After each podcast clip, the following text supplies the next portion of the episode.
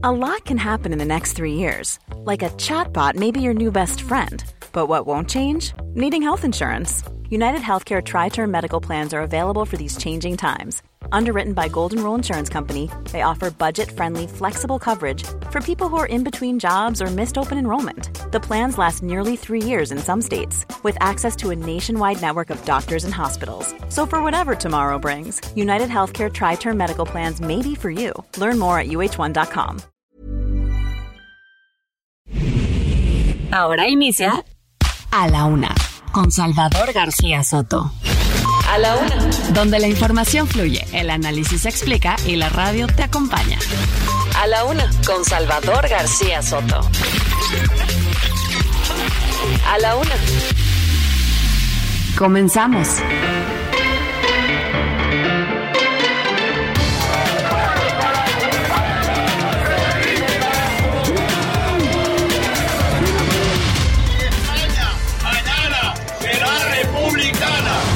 Desempeñar leal y patrióticamente el cargo de gobernador sustituto que se me ha conferido.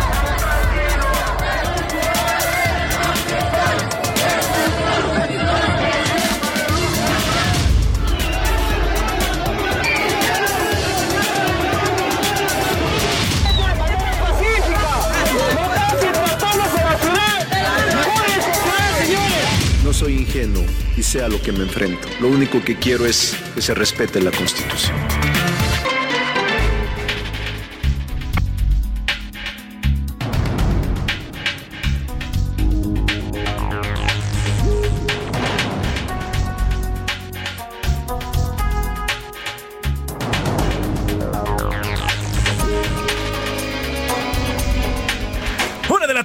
Minuto, una de la tarde con un minuto. Bienvenidas, bienvenidos a la una con Salvador García Soto en el Heraldo Radio. A nombre del titular de este espacio, el periodista Salvador García Soto, que en unos minutos más estará aquí, como siempre, informándole, desmenuzando la noticia y adelantándole lo que mañana todo el mundo va a traer. Bueno, pues también a nombre de todo este gran equipo, yo soy José Luis Sánchez Macías y les saludo en este jueves, jueves 15 de diciembre. Ya nos queda nada más 16 días para que se nos acabe este año. Estamos a 10 días de la Nochebuena, 11 para la Navidad. Como dicen por ahí, este arroz ya empieza a cocerse. Mientras tanto, nosotros por acá en la Ciudad de México, teniendo 21 grados centígrados, una tarde bastante calurosa al sol, ¿eh? porque a la sombra sí se siente el frito otoñal. Le damos la bienvenida, la más cordial de las bienvenidas en este ya casi cierre de semana, el segundo fin de semana para este diciembre. Y bueno, pues estamos, eh, como dirían los brasileños, gustosos de recibirlo y de que nos escuche, de que nos sintonice a través de las diferentes vías que hay para comunicarse con nosotros, a través de la radio convencional, de las ondas gercianas, pero también a través de los, pues, de los métodos digitales, las tabletas, los, los celulares y también los automóviles que ya, ya utilizan la radio digital. Gracias gracias, de verdad, gracias por compartir esto que se llama tiempo y que eh, después no regresa, pero que está con nosotros aquí y de verdad que estamos muy agradecidos. Tenemos muchos temas, ha sido 24 horas bastante moviditas en todos los aspectos y en muchos aspectos, no solamente a nivel nacional, sino también a nivel internacional. Y aquí le vamos a informar y le vamos a platicar de lo más importante que ha ocurrido en estas últimas 24 horas que nos dejamos de escuchar. La última y nos vamos, oiga, el ministro Arturo Saldívar emite su último informe como presidente del máximo tribunal se regresará a ser ministro como los eh, sus 10 compañeros eh, eh, restantes, deja la presidencia de este máximo tribunal y bueno, pues hoy en estos momentos está iniciando ya su último informe como presidente de la Suprema Corte. Oiga, y plan B, como dicen por ahí, el plan B, el plan B ya fue aprobado esta madrugada, el plan B del presidente López Obrador para las reformas secundarias, estas reformas políticas electorales, bueno, pues ya fue aprobado esta madrugada en el Senado luego de más de 18 horas de debate, un debate bastante álgido en el que se dieron discursos interesantes, también hubo momentos chuscos como lo que hizo, ya le vamos a platicar más adelante en una crónica de Verónica Macías, eh, la senadora Xochitl Galvez, eh, pues con una botarga de dinosaurio se metió al pleno y ahí estuvo este, caminando por todo el pleno del, del, Senado. Y también lo que dijo el senador Ricardo Monreal, oiga, Ricardo Monreal votó en contra, previo de un, de un discurso, un discurso donde, pues, eh, la verdad es que movió, movió a muchos y fue muy bien recibido por parte de muchísimas personas. Pero por lo pronto ya, ya está aprobado este plan B, va de retacha a la Cámara de Diputados, nos informa informa nuestra reportera eh, Elia Castillo que ya está llegando este plan B que acaban de aprobar en el Senado y vamos a tenerle también el reporte. Y habemos gobernador, el Congreso de Puebla, ayer cerca de la medianoche eh, retomó la sesión y nombró a Sergio Salomón Céspedes como nuevo gobernador interino, luego de la muerte de Miguel Barbosa el pasado martes. Va a estar hasta el 2024, el 13 de diciembre de 2024. Hay cambio también allá en el gobierno poblano, así que por lo pronto Sergio Salomón Céspedes, el nuevo gobernador, el nuevo gobernador de Puebla. Oiga, y al banquillo, el gobierno del Perú llamó, llamó a cuentas, se llama oficialmente o diplomáticamente, llamó a consultas al embajador de México en nuestro, en aquel país, en nuestro embajador en aquel país, el señor Pablo Monroy, por injerencias en asuntos internos del Perú. Así que ya lo mandaron llamar al, al embajador de nuestro país allá en Perú y bueno, pues veremos qué es lo que nos dicen y lo que nos cuentan nuestros corresponsales en, en el Perú y en aquel país sudamericano. Oiga, y precisamente del Perú, hay toda una historia. 20, 20 jóvenes entre 14 y 16 años, pertenecientes al Atlante FC, el, Atlante Fútbol Club Toluca, que viajaron a un encuentro futbolístico, un cuadrangular que se, iba, que se realizó allá en el Perú, se encuentran actualmente varados allá en, en, este, en este país. Esto debido a las fuertes manifestaciones que se han registrado, aquí se las hemos reportado en los últimos días, en las que ya han muerto ocho personas en enfrentamientos entre eh, manifestantes y la Policía Nacional del Perú,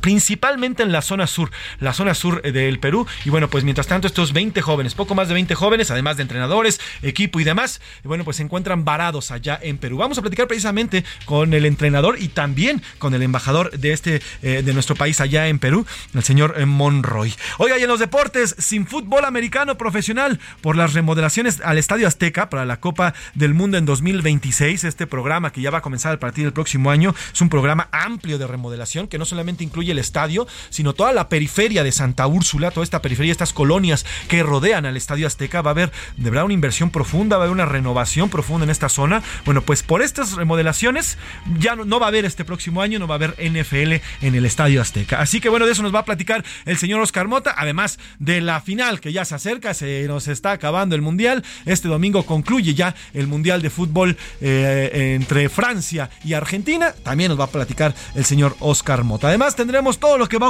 y todo lo que ocurrirá en las próximas horas aquí en nuestro país y en las principales ciudades de la República Mexicana. Iremos también con el entretenimiento y bueno, pues tenemos muchísima más información por compartirles en este jueves, jueves 15, jueves 15 de diciembre. Eh, dicho los temas y puestos ya en la mesa, ¿qué le parece si nos vamos a las preguntas del día? Porque, pero ya está aquí, Salvador García Soto. ¿Cómo estás, Salvador? Buenas tardes. José Luis Sánchez, muy buenas tardes. Buenas tardes a todos. ¿Cómo están? Qué gusto saludarlos en este Jueves, ya jueves 15 de diciembre, jueves de quincena además, José Luis. Sí. Primera quincena de diciembre, espero que caiga pronto nuestro pago, porque andamos ya en las últimas, ¿no? Que chilla la quinceañera, como digan por allá. la quinceañera.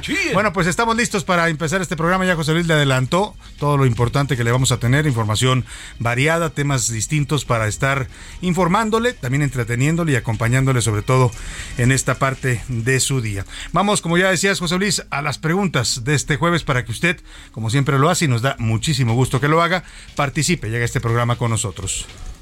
En A la Una te escuchamos. Tú haces este programa. Esta es la opinión de hoy.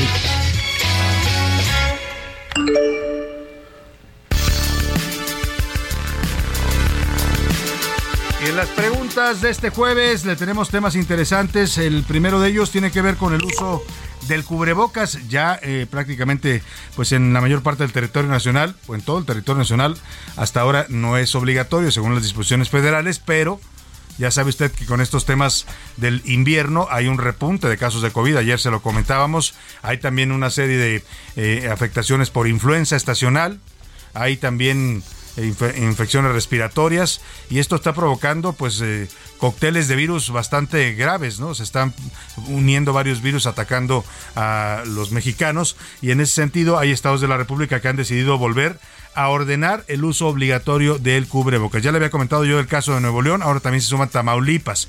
Están ordenando que en espacios cerrados como oficinas, escuelas y transporte público sea obligatorio llevar el cubrebocas. Esto ante el aumento de casos de COVID y las infecciones respiratorias que se han disparado en las últimas semanas.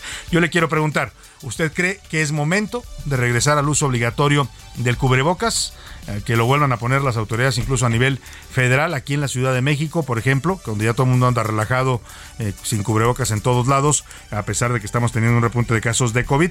¿Qué piensa de este tema? Le doy tres opciones para que me responda. Sí, están aumentando los casos de COVID y hay que volver a protegernos con el cubrebocas. No, no hay que alarmarse, el cubrebocas ya no se debe usar. O de plano, yo nunca usé cubrebocas.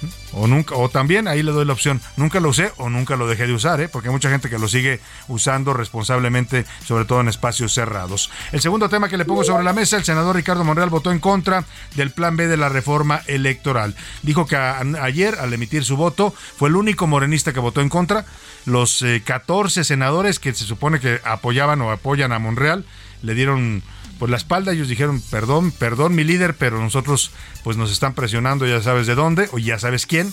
Y pues ellos sí votaron a favor. Monreal fue el único dijo que asumía las consecuencias de su voto, pero que no podía avalar una reforma que considera inconstitucional. Yo le quiero preguntar a partir de este voto, que por supuesto no gustó nada allá en Palacio Nacional, hoy le preguntaron al presidente, dijo que no pasaba nada, ¿eh? Pero ese no pasa nada, es lo mismo que cuando López Obrador dice con todo respeto y luego le suelta el ramalazo, ¿no? Yo creo que las horas de Monreal están contadas en Morena, vamos a ver cuánto más aguanta o antes de que le den un golpe eh, interno en la bancada ¿eh? y le quiten la coordinación parlamentaria, porque ese es un escenario muy probable. No sé si ahora o regresando de vacaciones, porque ya el Senado también termina labores y se van de vacaciones. El caso que le quiero preguntar a usted, ¿cómo, eh, ¿qué opina de este voto en contra que emitió Ricardo Monreal? En la reforma electoral secundaria del presidente López Obrador, que fue aprobada esta madrugada ya en todos sus términos.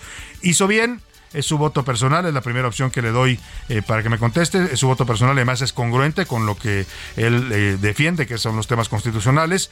Hizo mal, debió votar como se lo ordenaba el presidente, porque entonces si no van a expulsarlo de la 4T. O aguas, aguas, porque el inquilino de Palacio es rencoroso y vengativo. Esos son los dos temas y algo más relajado.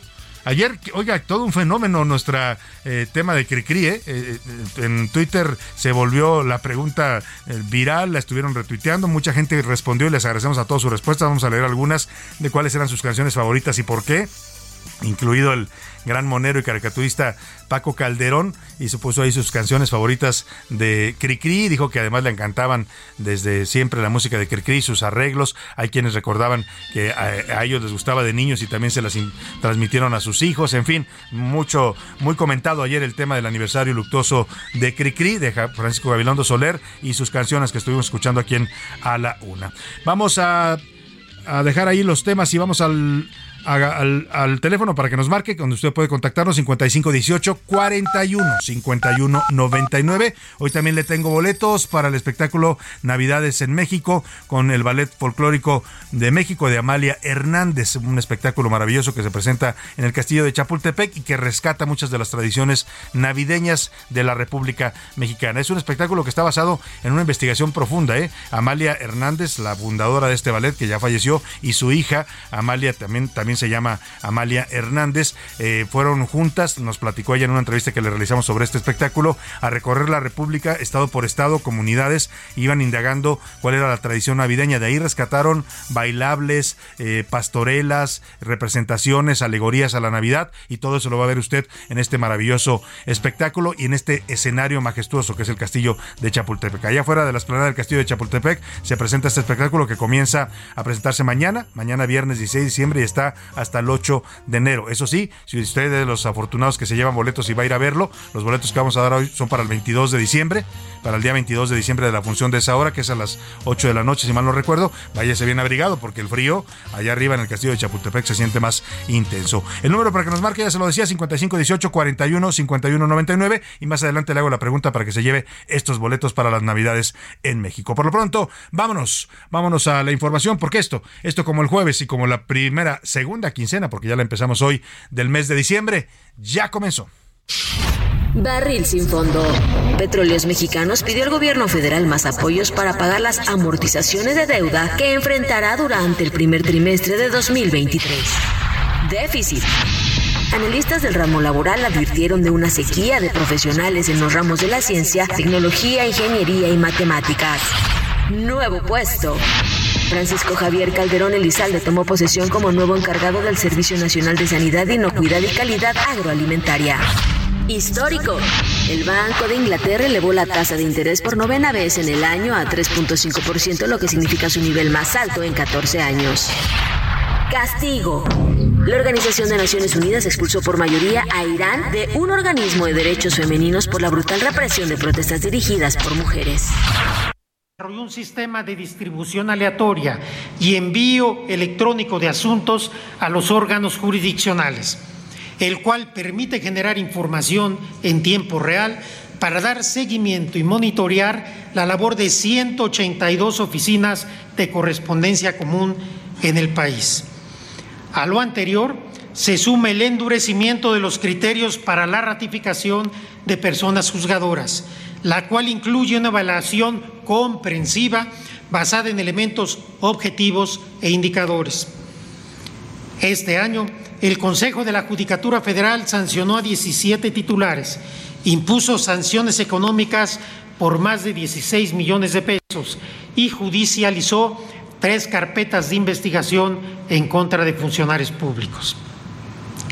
La política de cero impunidad y la imposición firme de sanciones han generado un efecto disuasivo que ha sido fundamental para acabar con los cotos de ilegalidad.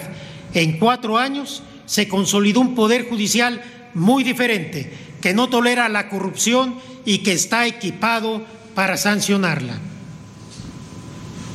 Lo que está escuchando es la voz en vivo y en directo. En estos momentos está presentando el ministro presidente de la Suprema Corte de Justicia de la Nación, Arturo Saldívar Lelo de la Rea. Está presentando su último cuarto y último informe de labores como ministro eh, presidente de esta Corte y también del Consejo de la Judicatura Federal. Como presidente, pues, del Poder Judicial de la Federación, está rendiendo este informe. Es la despedida del señor Saldívar, que acaba su encargo y ya, pues, en enero la Corte va a elegir un nuevo ministro. En estos momentos están inmersos ya en un proceso sucesorio en el que están, pues, cabildeando. Son cinco aspirantes los que están buscando la Corte, pero por lo pronto, esta es el, la tarde de Arturo Saldívar en esta comida eh, perdóneme, pues, en este informe en, que se lleva a cabo en el Salón de Plenos de la de la Suprema Corte. Está asistiendo el presidente López Obrador como invitado especial, representando al Poder Ejecutivo. Acudió acompañado de su esposa y después de esto hay una comida, una comida en la que se reúnen los 11 eh, ministros para eh, pues eh, celebrar el informe y en este caso la despedida de, Saldívar. No está confirmado si el presidente va a ir a la comida. Ah, se había dicho que no asistiría, pero vamos a ver si, si, si acude o no, porque es una tradición también de estas tradiciones políticas entre poderes que el presidente vaya al informe, a escuchar el informe del presidente de la Corte y también acuda luego a la comida posterior. Vamos por lo pronto ahí al Palacio de Justicia Federal, a la sede de la Suprema Corte, con Verónica Macías, que está siguiendo de cerca este último, cuarto y último informe de Arturo Saldívar. Te saludo, Verónica, muy buenas tardes. Hola Salvador, muy buena tarde, te saludo con mucho gusto y efectivamente el ministro presidente de la Suprema Corte de Justicia de la Nación está rindiendo su cuarto y último informe de labores. Esto ante la presencia del presidente Andrés Manuel López Obrador y los presidentes de las mesas directivas del Senado y diputados Alejandro Armenta y Santiago Krill, así como la jefa de gobierno Claudia Sheinbaum y el secretario de Gobernación Adán Augusto López. Ahí el ministro presidente informó los avances de su gestión al frente de la Suprema Corte y destacó que desde el 2019 se propuso cambiar al sistema de justicia, ya que aseguró la ciudadanía no creía en ellos ante la corrupción y el nepotismo, ya que dijo había una justicia elitista y que no se materializaba en las personas. También el ministro presidente destacó este proceso profundo de renovación a través de esta reforma judicial y de políticas que han marcado las direcciones de sus acciones. Agregó que al cierre de su gestión ya hay un servicio profesional de carrera alejado del nepotismo y el tráfico de influencias. También mencionó que hay políticas que implementa la Corte y que son premiadas a nivel internacional. Él también habló de este servicio de la Defensoría que ha revolucionado y está impactando en el sistema de justicia. Y hay que recordar a estas mujeres de Santa Marta a Catitla que han eh, sido liberadas gracias a estos eh, pues defensores de oficio después de esta visita que el ministro presidente realizó a este reclusorio. Así que ha sido pues todavía está este discurso, agradeció a los ministros y consejeros y personal de carrera, también estuvo presente su esposa y su y su hija, donde resaltó que gracias a ella pues los lo, lo han impulsado en su carrera. Así que todavía este mensaje va a durar unos minutos más y vamos a ver qué más avances el ministro presidente pues detalla. Claro, estaremos pendientes contigo y regresaremos allá a la Corte. Verónica, por lo pronto quiero preguntar, la presencia del presidente López Obrador importante porque es, decía yo, una de las tradiciones de la relación entre poderes. Se sabe que después hay una comida programada con los ministros de la Corte, que encabeza por supuesto Arturo Saldívar, y en la que se invitó al presidente. ¿Tienes información, Verónica, si va a acudir o no el presidente a la comida? Mira, todavía no nos, nos avisaron de esta comida que se va a dar después, sin embargo, todavía no está confirmado si se va a quedar o no el, presidente. entonces estaremos pendientes. Claro. Si se queda, seguramente no lo va a hacer, pero eh, todavía nos dijeron que nos iban a dar detalles más adelante, entonces ya te estaré informando. Estaremos regresando contigo y te pregunto por último, los aspirantes, los cinco que buscan la presidencia de la Corte, pues por supuesto también están ahí presentes. En la Corte, decía yo, está inmersa en este proceso sucesorio interno que se va a definir en, empezando el año, el 2 de enero. Así es, aquí están presentes todos los ministros y como bien lo comentabas, pues está este proceso de renovación, ya los cinco eh, pues alzaron la mano y están sus proyectos y están cabildeando pues a ver cuál de estas cinco opciones será la mejor, el mejor perfil y la votación, como bien eh, sabes, será el 2 de enero. Así que también estaremos pendientes de esa renovación. Por supuesto, estamos en contacto contigo y siguiendo de cerca este informe del eh, ministro presidente de la Corte, su último informe y su despedida del cargo. Gracias, Verónica, estamos en comunicación. Claro que sí, muy buena tarde. Muy buena tarde. Ya decía Verónica, el 2 de enero se realiza la sesión para elegir al nuevo presidente de la Corte, pero mire, son tantos candidatos, es casi la mitad de los ministros los que quieren ser presidentes, que seguramente no se va a definir ahí en ese día. ¿eh? Lo que están previendo muchos es que ahí haya una votación y se depure un poco la lista. O sea, de los cinco queden tres o dos y pasen a una segunda ronda. Hay quienes prevén que podría haber hasta cuatro, cuatro votaciones para poder elegir a un ministro presidente finalmente, pero bueno, ya lo, ya lo estaremos viendo en enero. Por lo pronto, Hoy es el día de Saldívar, se está despidiendo este ministro presidente de la Corte, controvertido, polémico, un jurista que todos reconocen por su trayectoria, por su apego a temas de derechos humanos, ha hecho labores interesantes, ¿no? Este tema que comentaba Verónica, la reforma judicial eh, que, él impulsó junto con el presidente López Obrador, que fue aprobada por el Congreso, eh, la profesionalización del servicio judicial, eh, el tema de combatir la corrupción interna, el nepotismo, que es una práctica muy arraigada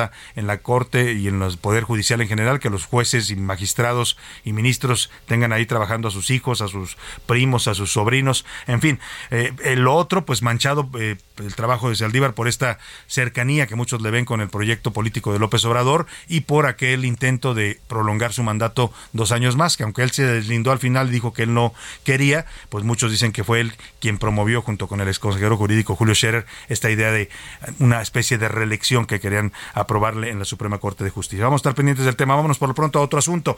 Ya aprobaron, le decía, de madrugada en una sesión maratónica que duró casi 18 horas la reforma electoral secundaria del presidente López Obrador. La van a regresar a la Cámara de Diputados porque le hicieron varias modificaciones. Fue una discusión larguísima. Se hicieron 1.244 reservas y terminó prácticamente en la madrugada de este jueves. Vamos contigo, Misael Zavala, para que nos cuentes cómo concluyó la aprobación finalmente de esta reforma que muchos dicen va a achicar y a debilitar al Instituto Nacional Electoral. Salvador, te saludo, saludo también al auditorio, pues tras un debate intenso que duró casi un día, el Pleno del Senado avaló en lo general y particular la reforma electoral del presidente Andrés Manuel López Obrador y de último minuto se incluyeron cambios que benefician a partidos políticos con menos votos, es decir, la chiquillada, el llamado Plan B del presidente López Obrador, se regresa a la Cámara de Diputados con algunas modificaciones que concluyeron hoy a las 10 de la mañana. Entre las 50 reservas aceptadas en el Pleno destaca una impulsada por el Partido Verde Ecologista, denominada de vida eterna, para firmar candidaturas comunes, lo cual fue calificado por la oposición como un pago de favores para que el PT y el Verde Ecologista se beneficien con la transferencia de votos en las elecciones, así como las prerrogativas públicas. También se avaló que el Instituto Nacional Electoral no sancione ni multe a partidos políticos omisos en su padrón electoral, a pesar de que no sean actualizados. Con estas modificaciones, los partidos políticos no deberán regresar prerrogativas que queden al final del año a la tesorería de la federación. Asimismo, se aprobaron otras reservas que la oposición tachó como regresivas, como disminuir espacios a los sectores excluidos al pasar de 44 a 25 el total de los distritos electorales que deben ser encabezados por indígenas.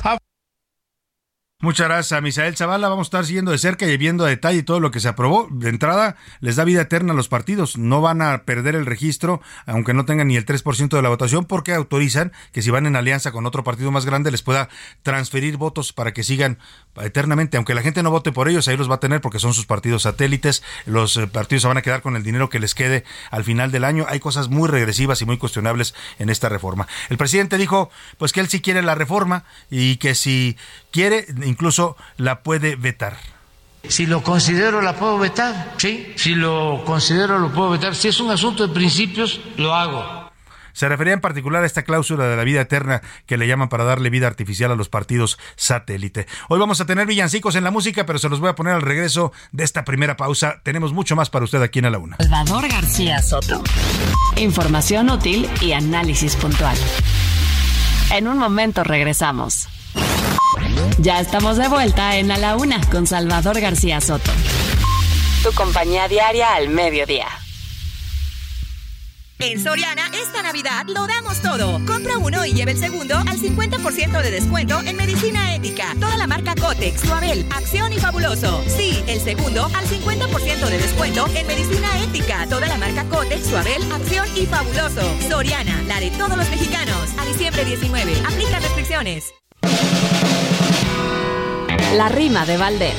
O de Valdés la rima. Y ya llegó la quincena y diciembre no me aguanta y yo le pregunto a Santa, pues cómo va a estar la escena. A mí me da mucha pena su raquítico costal. Este es un mal nacional porque andamos mal de saldo y ya voló el aguinaldo. Esto no es cosa normal. Ojalá mi hijo se porte super mal pa' que don Santa le diga pues que se aguanta, que puro carbón le aporte y que el regalo le corte, que Santa pida piedad en el monte de piedad y que empeñe hasta los renos, no va a quedar de otra a menos que cancelen Navidad. Por eso, regale afecto, no lo compre, está muy caro, mejor ahorres ese varo y vayámonos directo al fin de año más perfecto y ya en serio, yo le digo a usted, amiga y amigo, que lo pase de lo lindo y que por usted yo brindo, ahora brinde usted conmigo. Los villancicos son los encargados de poner música y melodía a nuestras fiestas navideñas. Y gracias a ellos aprendemos vocabulario nuevo, como aguinaldo o limosna. Y si ponemos atención en las letras, podemos saber cómo era la vida de nuestros antepasados. Guachito,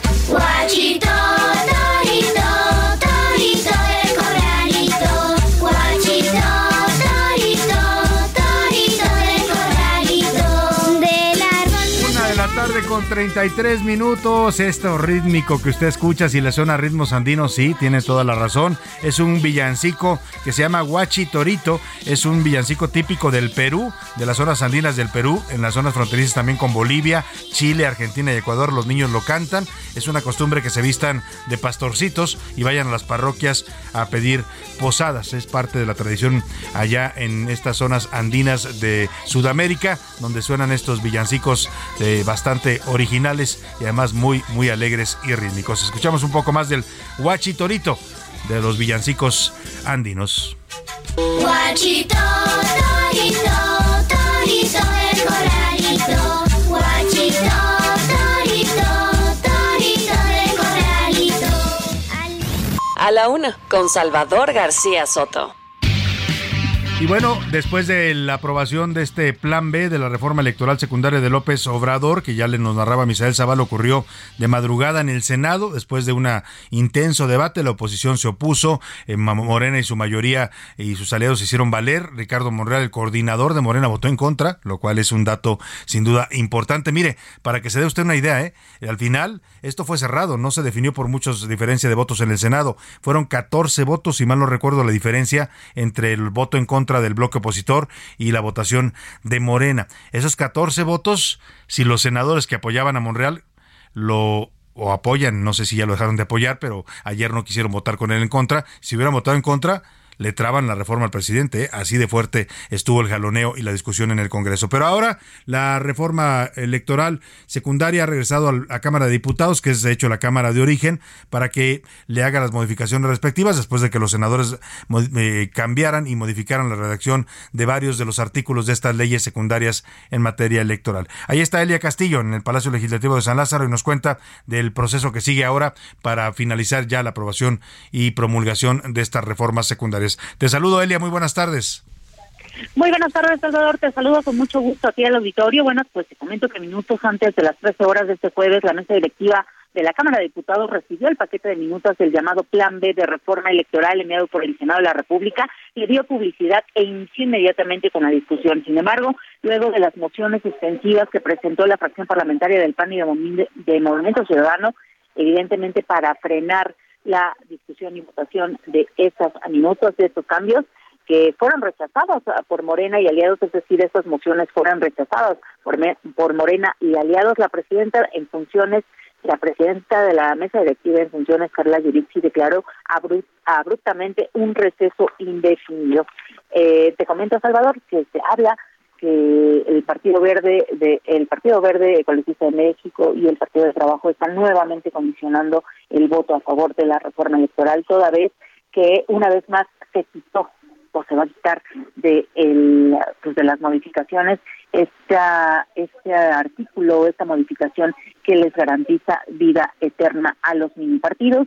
Así es que pues nuevamente se atora el plan de reforma electoral justamente pues por la, negociación que hay entre Morena y sus partidos aliados. Así que estaremos eh, pues a la espera del momento en que se pueda reiniciar esta sesión. Se hablan de que van a pasar varias horas, por lo menos hasta que haya un acuerdo con las bancadas aliadas de Morena en cuanto a este artículo que bueno ya se quitó, ya se, se puso, se quitó y, nuevamente... Y lo volvieron a poner. Oye, Eli, va a ser interesante lo que pasa en estas negociaciones que están empezando en la Cámara de Diputados porque eh, en el Senado de la República dicen que esto fue un chantaje literalmente del Partido Verde y del PT. Le exigieron a Morena que metiera esa cláusula, la llamada cláusula de la vida eterna para que nunca pierdan el registro o a cambio amenazaban con no votar la reforma. Vamos a ver qué pasa porque hoy el presidente también le preguntaron, Y el presidente dijo que no le gusta esto y que puede vetarlo. Si no la va a vetar. Exactamente, precisamente con esto. De hecho, esta negociación por ese artículo está desde la discusión la primera vez aquí en la Cámara de Diputados y bueno, te digo que ha la han quitado, la han puesto y nuevamente la van a volver a quitar. Pues vamos a ver qué pasa en la relación entre Morena y sus aliados, los dos satélites que son el Verde y el PT, porque ellos exigen esto, ¿eh? a ellos son a los que más les conviene. Y si me apura, también le conviene al PRD, que está en el bloque opositor, pero al PRD también le ayuda esta cláusula de vida eterna porque ya no alcanzan los registros del 3% de votación que les exige la ley. Vamos a estar pendientes eh, de lo que pase ahí en la Cámara de Diputados y estaremos en contacto contigo, Elia. Así es, Salvador, muy, muchas gracias. Elia Castillo, nuestra reportera en el Palacio Legislativo de San Lázaro. Oye, por cierto, el empresario Claudio González ayer adelantó en su cuenta de Twitter, estuvo encabezando durante toda la semana las protestas de organismos ciudadanos afuera del Senado para exigir que no aprobaran esta reforma. Alertó que era una reforma totalmente regresiva, que iba a debilitar la democracia, que le iba a dar beneficios extraordinarios al partido mayoritario, al partido eh, que gobierna, que es Morena.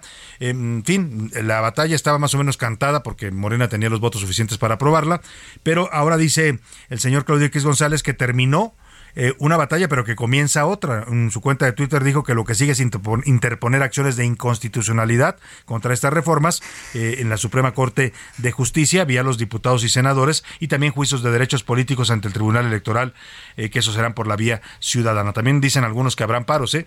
Mire, despiden al 85% de los funcionarios del INE, del Servicio Electoral de Carrera. O sea, todos esa gente se pueden parar porque los están despidiendo. Imagínense despedirlos en pleno fin de año. Bueno, pues es lo que propuso el presidente para ahorrar recursos, despedir gente. Son las soluciones que encuentran en este gobierno. Ahí vamos a seguir con el tema. Por lo pronto, vamos a ir con Oscar Mota porque nos trae un tema muy interesante. Fíjese que un equipo de fútbol mexicano, un equipo infantil que fue a jugar un torneo en Perú, eh, pues se quedaron varados en medio de la crisis peruana que está ocurriendo allá en este país sudamericano. Ya no pudieron salir del Perú y más ahora que las relaciones entre México y Perú se han puesto tensas con todo este tema. Vamos con Oscar Mota porque vamos a platicar de ese asunto. Los deportes en A la Una con Oscar Mota. Oscar Mota, bienvenido, ¿cómo estás? Mi querido Salvador García Soto, amigas y amigos, soy un gran día para ganar, lo describes muy bien y en esta eh, situación tan tensa que nos has eh, descrito puntualmente los últimos días, pues bueno, tuve la oportunidad de, eh, de, contactar al señor Miguel Martínez, él es el entrenador del equipo Atlante Toluca, es una academia de jóvenes que fueron a Perú a disputar un torneo donde, por cierto, salieron subcampeones. Ah, quedaron subcampeones. Salieron subcampeones. Pero el asunto, vamos, todo, habían festejado goles, toda esta situación, pero viene la problemática política, social que nos has comentado y no han podido salir del país. Eh, le agradezco a Miguel que nos toma la llamada. Mi estimado entrenador Miguel, ¿cómo estás? Te saluda Oscar Mota, está conmigo y te escucha Salvador García Soto. ¿Cómo estás, Miguel Martínez? Hola, Miguel, ¿nos escuchas? No, Hola, buenas tardes. ¿Cómo estás? Saludos desde acá de Trujillo. Están en Trujillo. Oye, están en la mera zona ahorita en problemada en Perú con las protestas sociales, Miguel.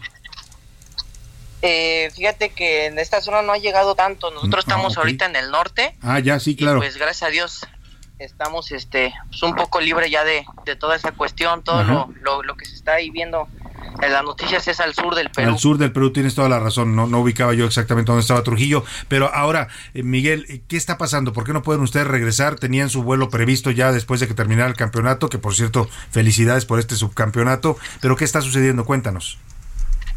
Sí, mira, te comento rápido. Teníamos el regreso hacia la ciudad de Lima, que era el día este lunes por por la mañana, entonces pues por la cuestión de bloqueos de carreteras y todo eso fue la razón por la cual nos, nos quedamos varados acá en, en Trujillo.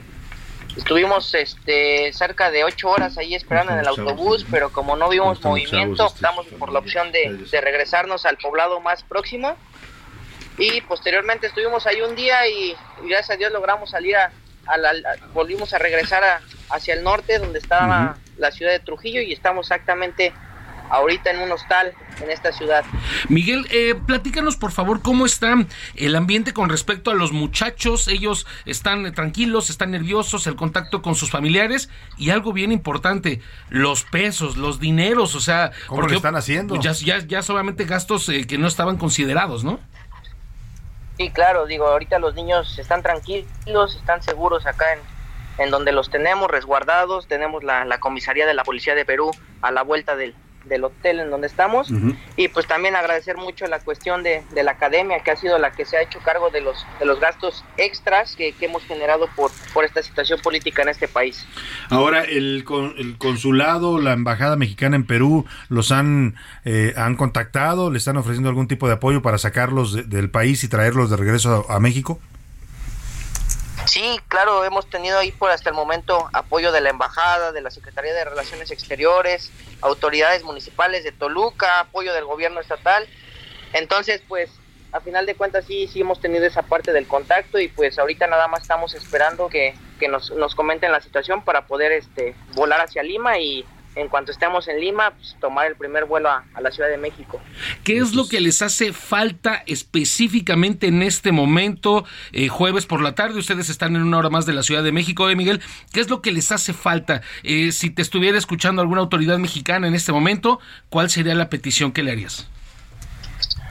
Pues digo, la petición es la, la cuestión de, del poder regresar a, a Lima, que es donde salen los vuelos internacionales, y pues que, que sigan ahí difundiendo esta, esta información que, que a final de cuentas nos ha ayudado bastante para que las autoridades tomen cartas en el asunto, pero pues obviamente también estamos tomando la mejor decisión que nos da la, la embajada, digo, Claro. obviamente para salvar, salvaguardar la, la integridad de los chicos que tenemos por acá Entonces, pues digo, si tenemos que atrasarnos unos días más, no pasa nada, pero con tal de, de estar seguros. Eso es lo más importante, la seguridad de los menores que van bajo tu responsabilidad y de este equipo del Atlante FC Toluca. Pues de entrada, felicidades por el subcampeonato y esperemos que pronto puedan regresar sanos y salvos a México. Miguel Martínez, entrenador de este equipo, te agradecemos mucho este contacto desde Trujillo, allá en Perú. Muchísimas gracias a ustedes por tomarse la, la molestia de, de marcarnos y pues aquí estamos a la orden. Muchas gracias. Gracias, Miguel. eh, y obviamente mucho éxito, mi querido Salvador. Y además en fechas, son los muchachos, son menores de 16, ahí todos son menores de edad.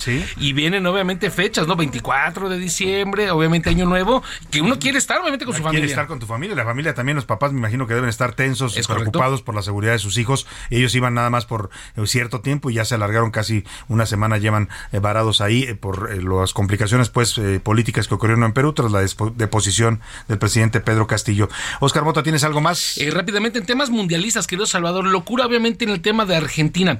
Varias cosas. Están costando hasta 5 mil dólares para los argentinos, que son más o menos como 200 mil pesos mexicanos. Desconozco cuánto sería eh, la parte en, en- en el cambio con la moneda argentina para boletos de la final. Imagínate 200 mil pesos para, la eh, para un boleto de pesos mexicanos. Y otra cosa, resulta que eh, se empezaron a abrir varios vuelos, varias corridas especiales que iban a llegar obviamente para Europa y después obviamente llegar a Qatar. Y ahorita ya no hay vuelos para argentinos que deseen viajar obviamente apoyar a la selección contra el equipo de Francia. Así que es parte de lo que se está viviendo ya en la euforia mundialista. Y por último, temas de Francia, Karim Benzema, la gran estrella de Real Madrid que eh, se lesionó previo al inicio de la Copa del Mundo, no ha participado en un solo partido dentro de la Copa, sin embargo no ha estado de baja de la, de la selección. Dicen que podría estar obviamente en la banca, por lo menos de la final. Yo no sé qué tanto abonaría al grupo de decir, mi hermano, no estuviste todos los juegos, no estuviste Claro. en la bronca y ahora sí, pero bueno. Oye, ya tenemos el dato, ya nos dio José Luis Sánchez el dato.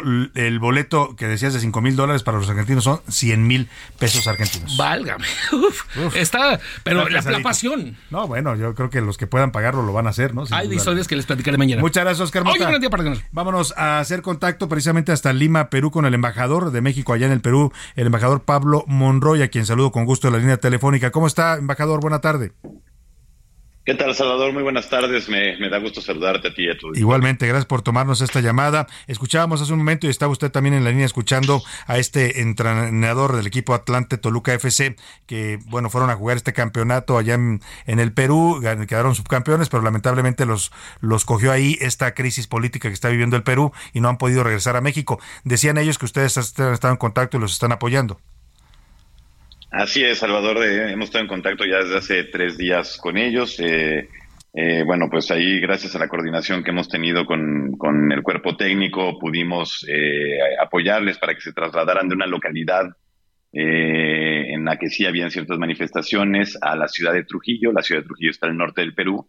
y en esta ciudad, pues las condiciones de seguridad son, son, son óptimas, no hay grandes manifestaciones, así que su seguridad está eh, ahí garantizada. Y también hemos estado eh, eh, apoyándolos para eh, eh, su traslado a Lima. En estos momentos eh, tenemos planeado que eso suceda el domingo, de modo que estén aquí ya el domingo por la noche y puedan salir hacia México el, el lunes. Así que bueno, en permanente comunicación con ellos y, Claro. y atentos. Y la, con las familias, embajador, han estado hablando con los padres acá en México porque me imagino que están también preocupados.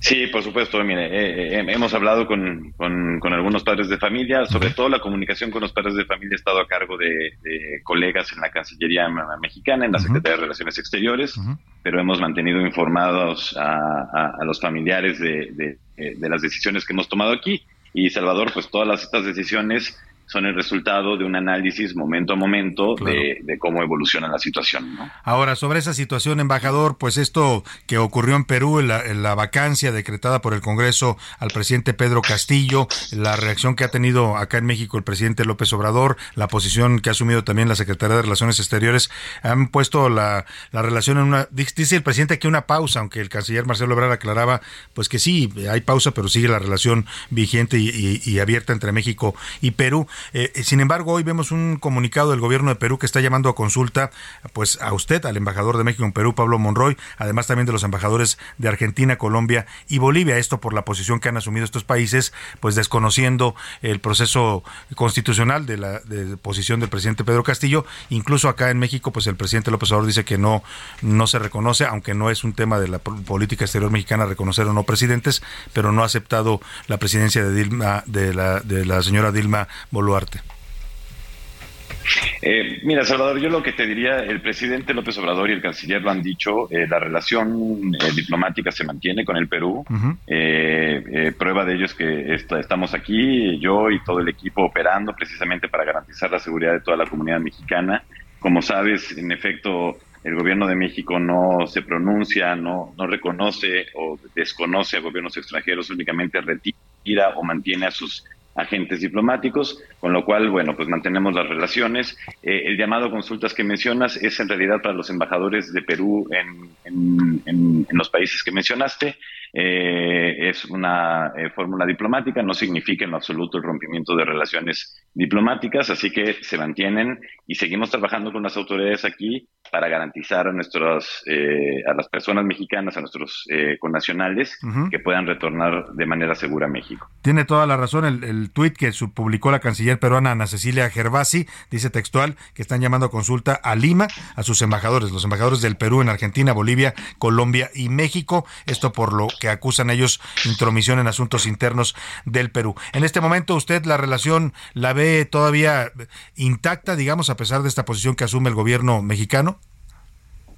Bueno, te diría yo que es, eh, la, relación, como te digo, continúa. Eh, por supuesto, todos los países estamos atentos a los desarrollos que, se suscitan aquí en el Perú. Eh, confiamos en que se pueda lograr, se puedan lograr soluciones democráticas y con pleno apego a los, derechos humanos. Así que nos mantenemos atentos, seguimos trabajando en nuestra tarea principal que es garantizar la seguridad de, las y los mexicanos aquí y, bueno, eh, seguiremos actuando de esa forma. Claro. Embajador, le pregunto, finalmente se habló mucho de que el, presidente, expresidente o presidente de, puesto, Pedro Castillo, eh, intentaba hacer contacto con la embajada mexicana en Perú cuando eh, lo detuvieron, eh, que estaba pidiendo asilo. Incluso el presidente dijo públicamente acá, informó que le, recibió una llamada de Pedro Castillo para solicitar asilo. ¿La embajada ha tenido alguna petición formal por parte del expresidente o de su familia para este tema del asilo político? Eh, sí hubo una petición por parte del abogado del presidente Castillo en su momento y, bueno, cuando yo tuve oportunidad de, visitarlo para eh, eh, comprobar que estaba bien de salud y todo, se formalizó esa petición, Salvador. Está presentada, pero ¿de, qué depende, digamos, por qué él está sujeto en estos momentos a un proceso penal allá en Perú? En efecto, está sujeto a un proceso penal. Nosotros estamos muy atentos a ese proceso penal y evidentemente en la medida en que eh, eh, vaya avanzando ese proceso penal, pues se verán eh, las posibilidades de, actuar de, una u otra forma. Por parte de México, digamos, está abierta la posibilidad de, traer al, expresidente del Perú. Yo te diría, Salvador, la, tradición de México en materia de asilo es, una tradición clara. México ve a esta figura claramente como una figura de carácter humanitario que tiene por objeto proteger a las personas que se encuentran, eh, eh, eh, digamos, bajo una persecución política. Nosotros, y así lo dicen las convenciones en la materia y toda la jurisprudencia en la materia, la figura del asilo no puede ser considerada como una figura o como un acto inamistoso. Por el contrario, se, se trata de proteger a las personas. Así que bueno. Ese, es, el comentario. Pues ahí está la posición y, lo que nos comenta el embajador de México en el Perú, Pablo Monroy. Le agradecemos mucho esta llamada hasta Lima y bueno, pues le mandamos un abrazo, embajador. Igualmente, un abrazo, Salvador, hasta luego. Muchas gracias. Ahí está nuestro embajador en un momento tenso de las relaciones. ¿eh? Lo dice él, siguen las relaciones, no se han interrumpido, pero bueno, la posición que ha asumido el gobierno de López Obrador, pues sí tiene, mantiene en estos momentos eh, tensión porque no se acepta la presidencia de Dina, dije yo Dilma hace rato, discúlpeme, Dina, Dina Boluarte, es la presidenta del Perú. Vamos a estar atentos a toda esta situación. Oiga, por lo pronto vamos a Puebla porque anoche, de manera sorpresiva, el Congreso de Puebla sesionó y nombró ya a un nuevo gobernador sustituto. Le digo pues, sorpresiva porque acá en México estaba diciendo que quien iba a ir de gobernador sustituto era el senador Alejandro Armenta, el presidente del Senado, pero parece que allá en Puebla no les gustó que les mandaran a una imposición del centro y yo creo que el grupo político del gobernador se movió rápido y eligieron al señor Sergio Salomón que era el actual presidente del Congreso, como nuevo gobernador sustituto para los próximos dos años. Vamos contigo, Claudia Espinosa, para que nos cuentes, pues perdóname, Jesús Lemos, te saludo allá en Puebla. Cuéntanos qué fue lo que pasó en esta designación que nos parece que se nos adelantó a todos. Buenas tardes, Jesús. Ante esta soberanía, protesto sin reserva alguna, guardar y hacer guardar la Constitución.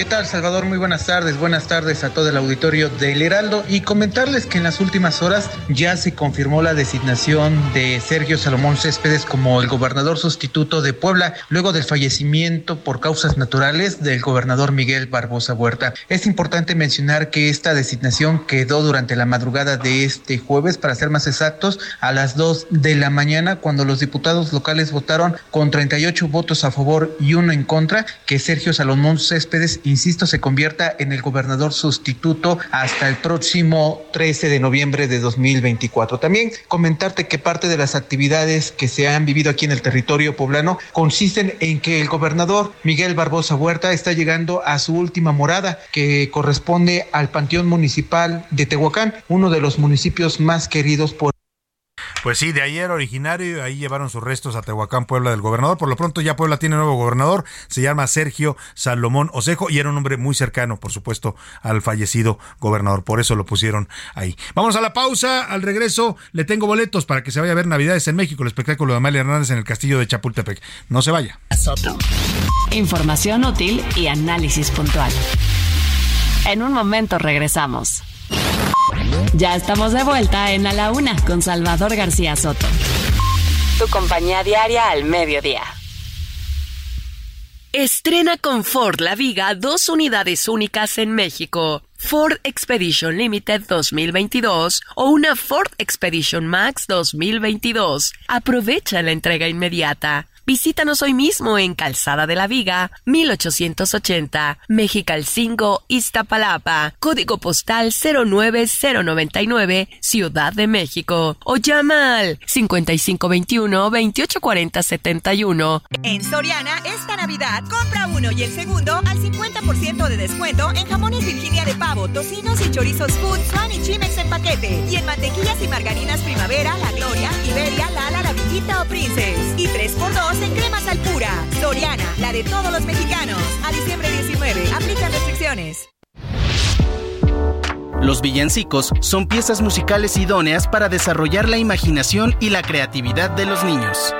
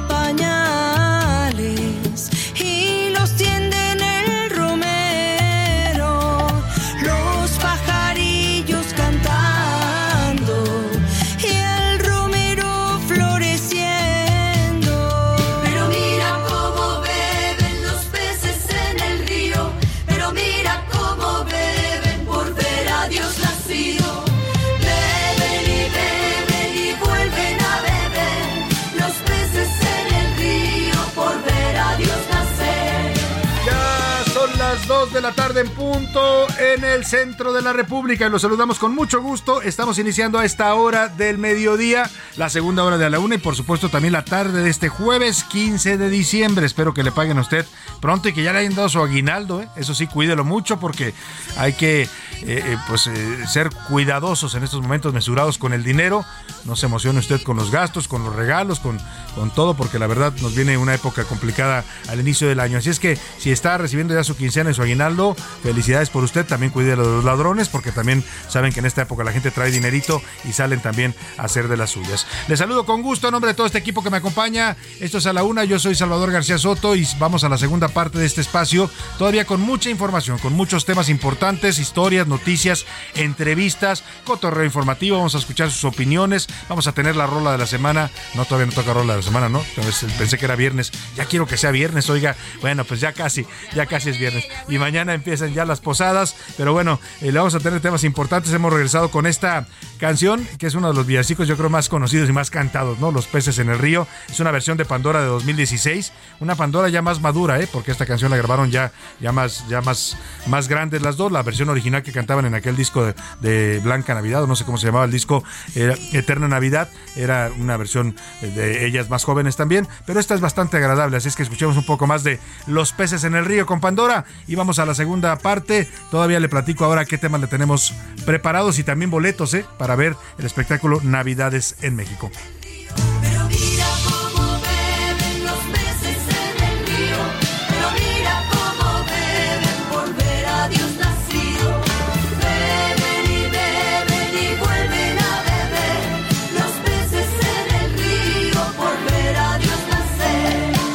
Dos de la tarde, cuatro minutos y vamos a platicar los temas que le tenemos listos. Primero, le voy a platicar una historia pues que tiene que ver con los casos de meningitis en Durango. Mire, las muertes de muchas mujeres, porque la mayoría de los afectados por este eh, hongo eh, que estaba contenido en medicamentos o en tratamientos eh, contaminados, es la versión que tenemos de la Secretaría de Salud oficial en hospitales privados. Muchas mujeres que iban a dar a luz murieron y eso ha dejado en total eh, 41 muertos, eh, perdón, no, 41 niños huérfanos en Durango. 41 eh, de ellos y de, de ellos 38 son menores de edad. Le voy a contar la historia de los huérfanos de la meningitis allá en Durango. Las muertes ya se estiman en 23 eh, muertes y 70 casos en este momento activos. Le voy a platicar también la pasión que se desbordó en el Congreso de la Ciudad de México. Oiga, el tema de los toros, si hay o no corridas de toros autorizadas en la Ciudad de México, que se está discutiendo en la ley del bienestar animal, desató ayer golpes, empujones, insultos entre dos diputados. Por un lado, el coordinador de los diputados del Partido Verde, Jesús Esma, y por otro lado, el del coordinador del PRD, también en el Congreso local, Jorge Gaviño. Bueno, se pegaron, se dijeron hasta de lo que se iban a morir, linduras, ¿no? Uno y otro. Y bueno, pues voy a tenerle este momento incómodo que se vivió ayer en el Senado, no, perdón, en el Congreso local de la Ciudad de México. También vamos a analizar el plan B, la reforma electoral de López Obrador. Conversaremos con la senadora del PRI, Claudia Ruiz Macié, que fue una de las que votaron en contra en el bloque opositor de esta reforma. Vamos a escuchar sus razones y el por qué la oposición en, eh, digamos, rechazó esta reforma secundaria de López Obrador. También tendremos, ya le decía, el cotorreo informativo, pero por lo pronto, a esta hora del día no hay nada más importante en este espacio que escucharlo a usted, escuchar su voz, sus comentarios, sus opiniones, lo que piensa usted de diversos temas que le pusimos sobre la mesa y para eso ya están conmigo aquí en la cabina y les doy la bienvenida a Laura Mendiola. ¿Cómo estás, Laura? ¿Qué tal, Salvador? Muy buena. Muy, muy buena y bonita tarde de jueves, Salvador. Ya listos aquí para saludar a todos nuestros radioescuchos, para darles boletitos, para que se vayan a disfrutar de un gran espectáculo. Oye, sí. Por favor, sí, un- unos pequeños días antes de Navidad, para que de verdad empiecen con todo el 2023. Sin duda. Y mire, estos boletos que nos dice Laura son los que les estaba anunciando, que son los Navidades en México, el espectáculo del Ballet Folclórico de México de Amalia Hernández, que se presenta en el Castillo de Chapultepec. Le voy a dar hoy cuatro pases dobles y, y un, y un pase va a ser triple. O sea, para que vayan pues un, mal tercio, ¿no? O sea, una pareja con alguien, chaperón, dos papás y un, Un hijo. chaperón. Tampoco, tampoco tiene que ser chaperón necesariamente. Eh, eh, así es que esté muy atento. En un momento más le voy a hacer las preguntas para que se vaya a ver este maravilloso espectáculo folclórico y navideño. Y vamos por lo pronto a las preguntas que formulamos el día de hoy. Preguntamos sobre lo que ocurrió en José Luis Sánchez ayer en el Congreso de madrugada. Y cuéntanos. Así es, sobre el, eh, el primero de uso de cubrebocas, Salvador, ya está en estados eh, ordenando el uso de cubrebocas en espacios cerrados, oficien- oficinas, nueva- escuelas y transporte público. Ya va Nuevo León y Tamaulipas. Y sí, la segunda pregunta, el voto del senador Ricardo Monreal dio un discurso de poco más de cinco minutos en los cuales argumentó por qué votaba Un discurso que a mí me sonó casi casi como a su despedida ya ¿eh? de Morena y de la 4T. No se ha ido, ¿eh? pero yo creo que tiene, hace rato que tiene un pie fuera, Laura. Pues la verdad es que eh, pues era de esperarse, Sí. ¿no? Que, que, que, que, que él ya había dejado entrever. Diciembre me gustó que pa' que te fuera, Y te tenía que ser congruente además, ¿no? Él, él desde el principio dijo que esta reforma no, no le gustaba, que creía que era- iba, tenía visos de inconstitucionalidad y bueno, pues tuvo que definirse. Y sinceramente digo, eh, ah, yo sí, con todo respeto, sí me parece que es de las cosas más congruentes que ha pasado últimamente en el Senado. Sí, no hay muchas. La no hay verdad, no hay muchas voces Sí, congruentes y me parece que esta es una de ellas. Claro. ¿No? Y, y, y, y también muy me gustó mucho el posicionamiento de Germán Martínez. También, muy interesante discurso el que dio el senador Germán Martínez. En general hubo buenos discursos, ¿no? Por parte de la oposición. Por supuesto, también los de Morena justificaron su voto, que pues eh, se los ordenaron. ¿Qué quiere, pues, no? La mayor, había, mo- hay muchos morenistas que estaban en, en contra y estaban inconformes con el contenido de esta reforma, pero aún así tuvieron que aprobarla. Bueno, pues es que no había mucho a dónde partir. Sí. Digo, la línea era Muy clara y contundente. Oiga, pues vamos a preguntar en este momento, eh, a esta hora del programa. ¿Qué dice el público? Muchísimos comentarios, Salvador. Saludamos a todas y a todos. Eh, por cierto, de los boletos, esperen, esperen, ahorita lanzamos Ya la pregunta. ansiosos, aguanten, aguanten. Paren tantito sus Vale, dedos. ¿no? Normalmente le digo a Javi, perdón, a Alex, nuestro operador, eh, que, que agilice los dedos antes de empezar el programa porque está picando ahí las teclas de la computadora para que nada nos falle. Pero a usted le digo, calme sus deditos, cálmelos tantito. En un momento más le daremos la pregunta. Salvador García Soto, por favor explíquenos cómo es que el presidente quiere vetar lo de la ley para que no se eliminen los partidos por lo que no votan, por los que no votamos y que sigan dándoles dinero. ¿Cómo puede ser que lo quiera votar el presidente si él mismo lo está proponiendo? Saludos. Eh, pues dice que lo va a vetar. Es que en realidad yo le decía que esa no es una propuesta per se de Morena. Bueno, originalmente era de Morena. ¿No? Pero luego la, la cancelan, la quitan en la Cámara de Diputados y en el Senado la vuelven a poner. Y yo le explicaba, por el chantaje y la presión que ejercieron Laura, el PT y el Partido Verde, que son los que se benefician de esta propuesta. De hecho, amenazaron a Morena. A ver, ¿nos das eso? La cláusula de vida eterna. o la- no tienes los votos. Exactamente, así de sencillo. Los pusieron Sin contra ellos la pared. No hubiera, no se hubiera aprobado. Lo que va a ser interesante es ver si el presidente cumple su palabra, porque dijo que él no estaba de acuerdo, que era un tema de principios y que la podía vetar. vetar. Vamos a ver si, si lo hace, pero en ese momento están negociando ahí en la Cámara de Yo Diputados. lo veo complicado porque además al regresar eh, eh, eh, eh, al, al- la a Cámara de de Diputados, pues eh, hoy, o sea, prácticamente hoy termina el periodo. O sea, Hoy termina y si le vuelven a hacer un cambio, Laura, pues ya se Tiene que atoró. Ya se quedó atorada, ya no, ya no la pueden aprobar hasta salvo que empiece que se el salgan con su reloj legislativo y O sus para cosas. eso también, o hagan un Un periodo, periodo extraordinario. extraordinario. Sí, sí, cualquiera Bueno. de las dos opciones. Eh, nos tiene, este nombre nunca lo había escuchado en mi vida, pero bueno, Jorianchel Garfias, Jorianchel Garfias nos dice. Jorianchel. Es Jorianchel, nunca lo había escuchado. Que a ver si nos de explica qué- de qué origen dónde es su nombre, ¿no? Exactamente. Es una ecuación muy sencilla. Usar cubrebocas obligatoriamente en todos los espacios cerrados en México y el mundo reduce contagios. No hay Sin más. duda. Saludos. Y lo vimos durante la pandemia, Sí, durante sí. las olas más fuertes de la pandemia. Y en estos momentos que hay una quinta ola, no es tan grave todavía, pero si hay un repunte de casos, pues hay que protegernos. Y mire, yo, yo diría que ahí no espere usted que el gobierno lo declare no obligatorio. Si usted quiere, protéjase usted mismo. Al protegerse usted, está protegiendo también a los demás. Nos dice el señor Saúl Rabiela, yo nunca lo he usado y no lo voy a usar. Bueno, Bueno, está su cada, decisión. Quien, cada quien su decisión. Y también eh, saludos eh, Jesús Chapa Delgado, el senador Monreal es conocedor de nuestra constitución, da clases sobre la misma y por lo tanto lo que hizo fue muy bien. Votar en contra de este plan B sabiendo que existen eh, plenas violaciones a la constitución, lo hizo muy bien, aún Sí. sabiendo que el presidente es sumamente rengo- rencoroso y vengativo. sí, aún sabiendo eso, porque lo sabe y lo conoce muy bien Monreal, ha estado con él más de 23 años y es profesor de Derecho en la fa- eh, Facultad de Derecho de la UNAM. Sí, sí. Así es. En el De- doctorado. doctorado. Exactamente, Doctorado, doctorado, es. o sea, nada más y nada menos. Eh, nos dice también por acá, es necesario que sí usemos el cubrebocas en México. Por favor, paremos los contagios. Nuestras, nuestras autoridades son irresponsables, pero nosotros tenemos que tomar las Exacto, es riendas. lo que yo decía, ya no espera que las autoridades digan una cosa u otra. Imagínense si nos hubiéramos pu- hecho puesto eh, a poner a hacerle caso a López Obrador o a López Gatel, no, pues ya estuviéramos muertos muchos, ¿no? bueno. Cuando López Obrador decía, salgan, vayan a los restaurantes, no pasa Abrácense. nada. Esto es una gripita, dijeron en su momento, ¿eh? del, del COVID. Así de irresponsables fueron. María del Socorro Rosales nos dice, buenas tardes, el señor al que le gusta aplicar la austeridad en los bueyes de su compadre, pero que siempre ambicionó vivir en un emperador y en un palacio como un emperador, bueno, pues hoy el presidente quiere violar y modificar las leyes a su antojo, ¿para qué? Para seguir ahí, o por lo menos que sus séquitos siga por ahí gobernando. Saludos, Sí, Salvador. Y esto ya es algo abierto, ¿eh? no es algo que les dé ni siquiera pena. No se ruboriza el presidente aunque estén violentando las leyes y la constitución de agárrese, porque de aquí al fin de sexenio esa va a ser la tónica. También nos dicen por acá, señor Salvador, yo nunca he dejado de usar el cubrebocas. Es más, yo ya no le hago caso al señor Gatotel. Así nos pone Gatotel, ya no hago caso al señor Gatotel y voy a seguir usando. Sobre Monreal, al colegio nuestro radio escucha, no nosotros. ¿no? Eso lo dijo Radio Escucha, dice tal cual. Y el señor Monreal se tardó en hacer valer su voto que siempre fue en contra de las ocurrencias del presidente López Obrador. Y si va a haber venganza contra él, seguramente ya lo veremos salir del partido. Sí, a lo mejor lo dejan llegar a, la, a Nochebuena todavía, ¿no? Pero empezando el año yo creo que el asunto va a reventar. Y dice Alberto desde Colima, el voto de Monreal fue muy bueno, muy acertado, sin embargo se tardó. Hubo tres momentos en los que pudo haber votado en contra de diferentes Sí. eh, legisla- Eh, legislaturas. La última vez de- eh, optó por la abstención, ¿no? Que es una figura válida también. eh, o sea, abstenerse, es- yo no voto en contra ni a favor, y dio sus argumentos. Un muy buen discurso también, por cierto, que en aquella ocasión, que fue el tema de la reforma militar. ¿no? Y ahora sí, pues hubo mucha presión. Yo creo que primero interna de él, y segundo también, pues los grupos sociales y civiles estaban presionando que fuera congruente con sus posiciones. Vamos a Twitter a ver qué dice nuestra comunidad en arroba ese García Soto, Laura. Sobre precisamente el tema de Ricardo Monreal, ¿usted cree que es su voto personal? El 45% nos dice que sí, el 17% que debió obedecer a López Obrador y el 38% que López Obrador es una persona vengativa.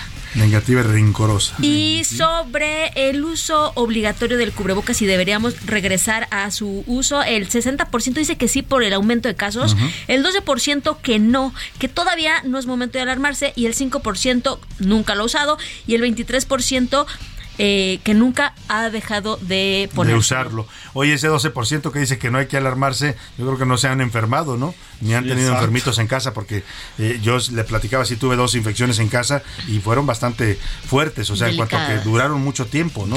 Difí- difícil Y- de combatir estos virus. Y bueno, ahorita habrá que ver porque, bueno, eh, eh, ya los, los las primeras que se vacunaron contra el segundo refuerzo, prim- Ujú. bueno, el prim- la primera dosis, segunda dosis, el refuerzo, pues ya se nos está Ya acabando. se nos fue el efecto, ¿eh? Ya se nos está Pero no han acabando dicho el que vaya a 20. haber una, una cuarta dosis, ¿no? Apenas el gobierno estaba por diciendo. anunciar a los menores a, de, de 12 años en adelante iban a aplicar la, la vacuna eh, Abdalá. ¿Al Abdalá? Ay, Abdalá, mío, la cubana, en la no Ciudad sé. de México, que, que bueno. No sé si yo me pondré la vacuna cubana, pero bueno. No, pero sobre todo ese nivel de población Oye, que es de la 12 vacuna, años en por adelante. cierto, la vacuna patria que prometieron que iba a ser la señora Marianela Álvarez Bullá del CONACIT, Sigue la prometió el presidente, pero como muchas cosas que prometen en este gobierno, pues ahí está en el limbo, ¿no? No, bueno, pues es que ahorita ni siquiera es momento de hablar de vacunas, porque no hay ni esa ni No, las demás. Ninguna de las otras. Pues esta vacuna se encuentra en la etapa final de desarrollo clínico, luego de superensayos Pero, preclínicos en la fase 1 y 2. La etapa final ya se les prolongó, ¿no? O ya se la prolongaron. Año ¿no? 2029. Ya tenemos la vacuna patria. Bueno, gracias, gracias, gobierno.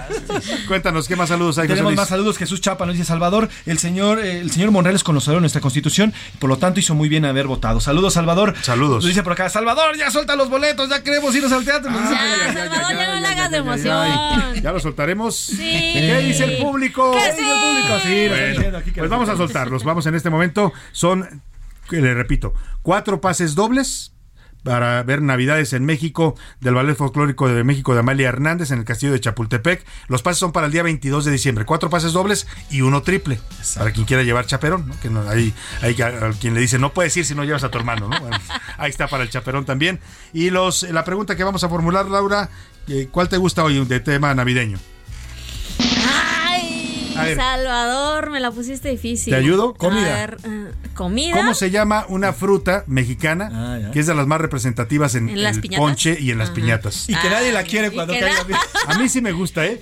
Si me los dan así en mieladitos, En el me ponche. fascina. Ah, sí. En el En el ponche también, en las ponche. piñatas En también las ponche está ponen. bueno. Y los Las dan en los piñatas, bolos también, sí. ¿no? Cuando los bolos de las posadas, ya se la pusimos fácil. Me empieza a marcar 55 18 41 51 99 y se lleva estos pases dobles y uno triple para ver el ballet folclórico de Amalia Hernández en el Castillo de Chapultepec el 22 de diciembre a las 7 de la noche. Por favor, llegue una hora Una hora antes, antes. vaya con Sí, tiempo. para que agarre un buen lugar, porque es un espectáculo que vale la pena disfrutar en familia. Ahorita les escribimos y les damos todas, todas las directrices Todos para los llegar detalles. ahí y saber cómo. Más saluditos por lo pronto. Tenemos más saludos todavía. Nos escribe también, eh, ya están llegando, tranquis, tranquis.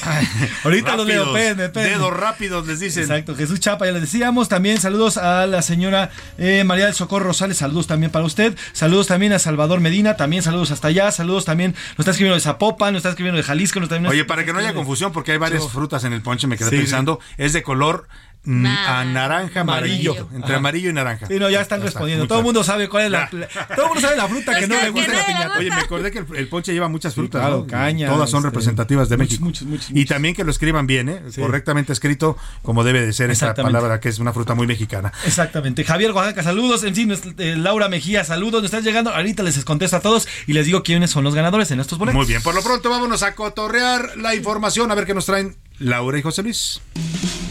Cotorreo informativo en A la Una, con Salvador García Soto. Laura Mendiola. Salvador, vámonos a poner a tono con esta información. Quiero, yo quiero dinero. Eh. Yo quiero, yo quiero dinero.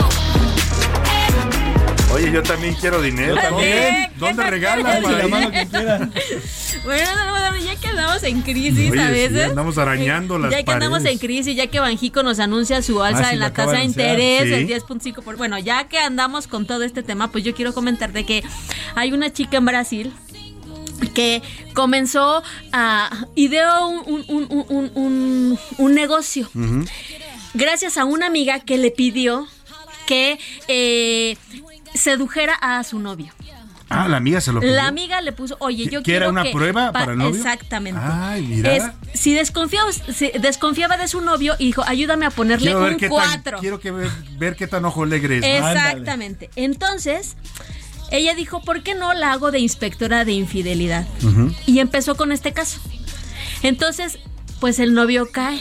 Ay, el ay, novio ay. cae y Qué raro, si los hombres normalmente somos Somos bastante fieles. Y ella, ella como parte de su trabajo, le mandaba todas conversaciones de... No, ella comenzó como, como escribiéndole al novio como si fuera eh, un... si hubiera equivocado de número. Ah. Y ese fue el gancho Uy, para empezar a perdón. hablar con este chico. Entonces el chico cayó redondito, la chica se da cuenta de la infidelidad y dice, ah, eres un hijo portal, ¿no? Con mi Y- amiga. ¿no? Y le, pues, res- o sea, ella se da cuenta que puede ganar dinero de esa forma No y se digas. convierte en una inspectora de, De infidelidad. infidelidades. Entonces, Y ahora- y, y ahora se ahora, contrata y para ahora eso. se contrata para eso. y además, no solo no, ella. No ya de su con- número, la verdad. No, pero eso está ya, manchado. ya, y ya contrató a otras chicas para hacer, obviamente, porque además ya se hicieron virales en Brasil, ya, ya, obviamente manejan ciertas eh, Perfiles. perfiles, ¿no? Y, y, y bueno, pues algunas sí se dan a conocer, otras no, para justo cumplir Claro. este, pros, pros- Sí, porque este si lo propósito. anuncias, pues eh, ya todos los demás van a estar ¿no? preparados. ¿no? Entonces es casi, casi como esa, aprovechando ella fue una visionaria, pues ¿no? sí, tuvo una buena idea de negocio. Bueno, allá está en Brasil esta situación. Esperemos que no se les ocurra Que- exacto, que no le importen, que no le importen para acá. Capaz que ya nos oyeron y van a ponerlo. No, no, no, no, no. Bueno, bueno, gracias, Laura. Vamos contigo, José Luis. Yo les quiero poner esto. La patita de canasta y con rebozo de bolita. Oye, qué bonita canción. Sí, recordando ayer a Cricri, precisamente quise retomar el, eh, este, esta canción que también a mí me encanta, pero pues lastimosamente es que si la patita le hubiera pasado lo que le pasó a este joven, híjole, se hubiera, le hubiera pasado lo que al chorrito, se hubiera hecho grande, A se hubiera ver, chiquito. ¿por qué? ¿Qué pasó? En redes sociales eh, está comenzando a circular un video de un joven que se encontraba en un centro comercial ubicado cerca de, precisamente cerca de aquí, ahí en San Antonio. Eh, él estaba comprando frutas y legumbres, como todo el mundo lo hacemos en estos En supermercados. Él comienza a quejarse de la mala calidad de estas verduras, están, están golpeadas, están, se están pudriendo Secas, algunas. feas. Secas, feas, y dicen, miren, aquí está y aquí está. Pero de repente cuando voltea hacia la derecha en el anaquel donde está, donde está, donde está la, la verdura, uff, escuchen lo que ocurre y lo que se encuentra. A ver. O sea, impactado. Un ratón dándose la buena cena. Aquí en la en Soriana de San Antonio. Pues ahí está lo que encontró este, este, este joven en este, eh, en este supermercado. Y bueno, pues lastimosamente estaba ahí esta, esta rata que. Pues qué delicado, ¿eh? Vamos a compartir el video en redes Sí, en sociales. redes porque, sociales. Bueno, pues eh, se supone que estos eh, supermercados, esas cadenas deben tener controles de calidad, ¿no? Sí, sí, Y sí. Ofrecer productos en mal estado y además que haya y que el público vea ahí un roedor en medio de la verdura, pues algo, es un tema hasta de salud pública. Sí, Vamos a estar de pendientes del caso y lo compartiremos en redes arroba ese García Soto. Gracias, José Luis. Gracias, Laura. Gracias, Salvador. Vámonos Gracias, Salvador. a otros temas importantes. A la una, con Salvador García Soto.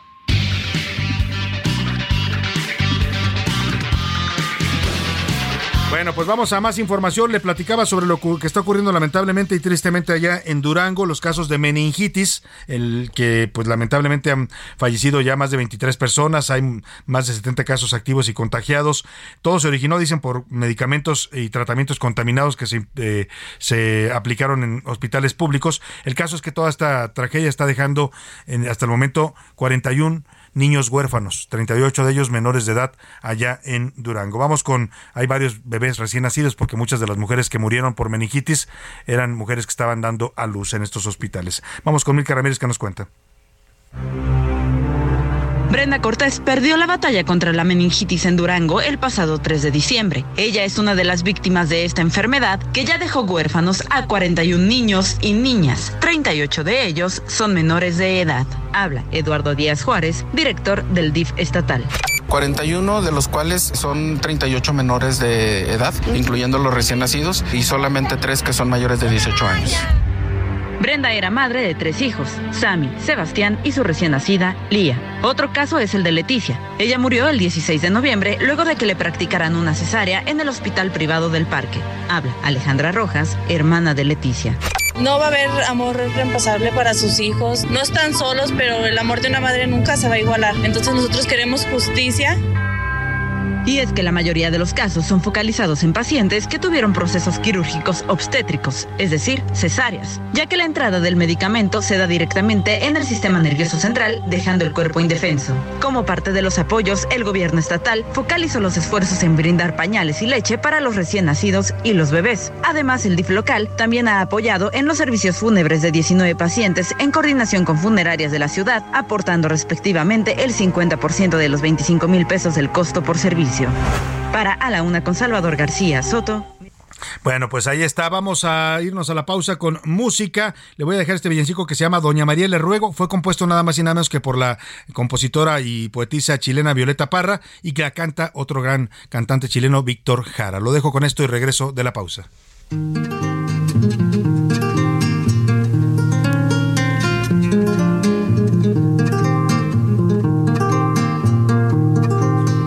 Doña María le ruego, en nombre de la fortuna, me deje ver a su niño, que me van a dar la una. Doña María le ruego, en nombre de la fortuna. Heraldo Radio, la H se lee, se comparte, se ve y ahora también se escucha.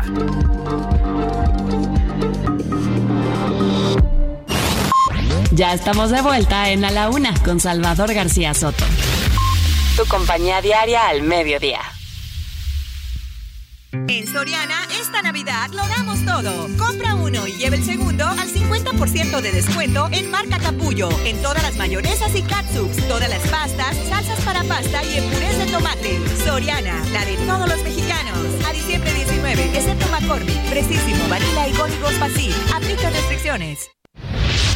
Según el informe La práctica del canto colectivo, realizado por Rafael Carlos Benito Martínez por la Universidad de Córdoba, España, la sensación de bienestar generada a través del canto colectivo como actividad lúdica ayuda a evadir las adversidades cotidianas y constituyen un factor determinante en el desarrollo cognitivo.